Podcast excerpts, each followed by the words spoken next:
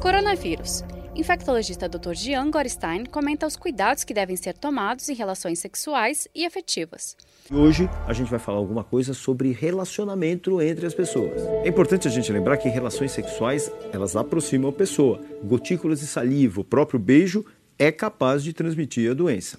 Não está e não foi provado nenhum estudo que haja transmissão através da relação sexual para o coronavírus. É importante lembrar que as pessoas que os sintomas respiratórios devem ser mantidos em quartos separados, evitando dessa forma a contaminação das pessoas no seu entorno. É importante que a gente vive num país que nós abraçamos e beijamos, mas agora esses hábitos têm que ser modificados. Evite estender as mãos, beijar as pessoas, procure escolher os aceninhos de longe, beijinhos de longe.